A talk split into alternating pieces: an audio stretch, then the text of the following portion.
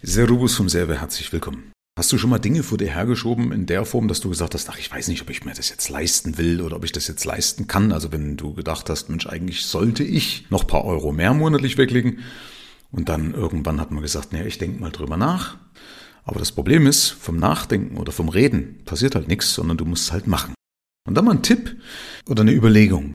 Stell dir mal vor, oder vielleicht kannst du mal in die Vergangenheit schauen, und du hast irgendwann mal Geld weggelegt beispielsweise. Also vielleicht hast du mal irgendwann einen Sparplan gemacht und vielleicht ging es dir auch so wie mir und wie vielen anderen auch, dass du dann irgendwann zurückgeblickt hast und hast du gedacht, ja, irgendwie war es gar nicht so schlimm. Also ich habe meinetwegen jetzt monatlich 500 Euro weggelegt, bloß als Beispiel.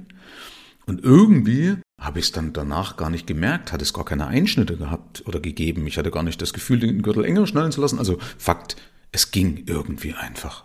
Ja? Das heißt, ein Tipp an dich, wenn du manchmal zweifelst und du weißt, eigentlich ist es schon gut für mich, ja, aber du weißt nicht, passt jetzt so richtig?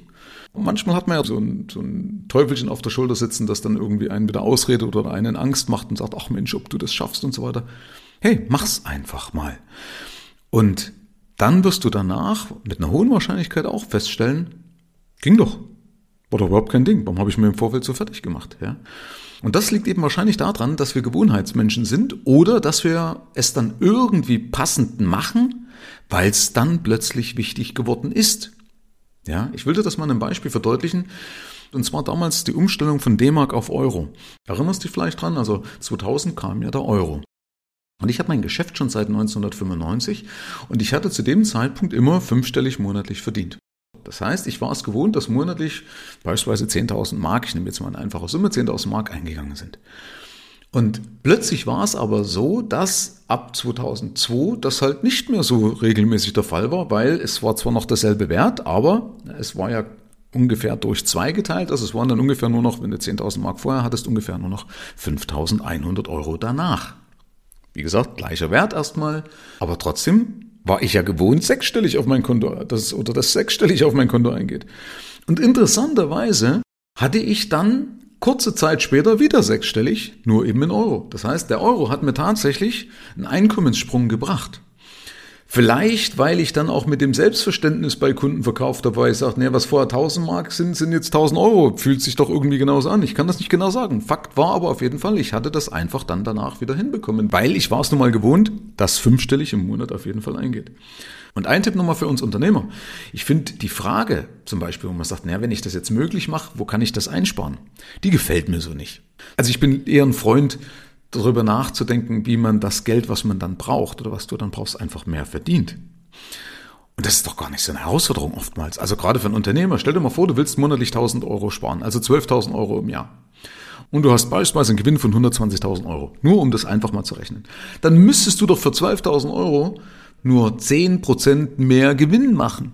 Nur 10%. Hey, 10% ist doch nix, wenn manchmal macht man den Sprung einfach so, weil es halt irgendeine Änderung am Markt gibt, man verändert ein bisschen sein Bewusstsein, sein Geist, seine Handlungen, whatever und plötzlich hat man die 10% mehr.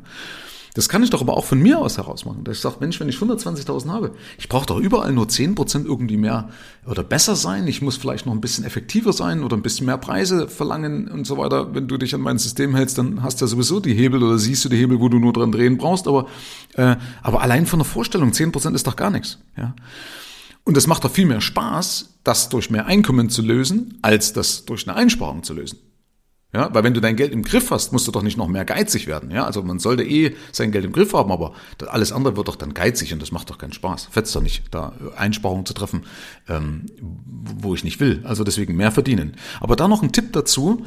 Ich würde mir dann nie 10% vornehmen, sondern ich würde mir vornehmen beispielsweise 100%. Warum? Oftmals ist so, das hast du vielleicht auch schon gesehen, du hast da irgendein Ziel gesetzt und meistens erreichen wir das Ziel nicht ganz so. Ja, sondern wir machen vielleicht statt 10% mehr, machen wir nur 3%. Also wäre es doch cleverer, darüber nachzudenken, hey, wie schaffe ich denn 100% mehr?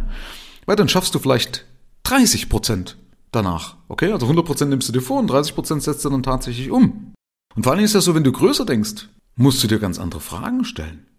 Ja, und wenn du dir ganz andere Fragen stellst, dann kommst du auf ein anderes Ergebnis. Ne? Ich habe immer gesagt, die Qualität deiner Fragen verändert das, die Qualität deiner Ergebnisse. Und äh, wenn du das manchmal alleine nicht hinkriegst, weil manchmal hat man ja so einen blinden Fleck oder da sitzt eben der bekannte Teufel auf der Schulter oder man redet sich wieder klein oder schlecht oder wie auch immer, dann kann ich natürlich sowas empfehlen wie meine Gemeinschaft, also von meiner Unternehmergemeinschaft und meiner Mastery. Da hilft es natürlich über den Tellerrand hinaus zu blicken, weil man halt gewohnt ist, eh groß zu denken und dann bekommt man sowieso nochmal andere Ideen. Also, besser, bevor man alles zerredet, den Stein einfach mal ins Rollen bringen.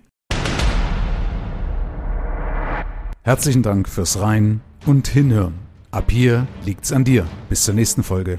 Dein Michael Serve. Schau auch gerne mal auf meiner Seite michael-serve.de vorbei. Ich freue mich, wenn du vorbeischaust.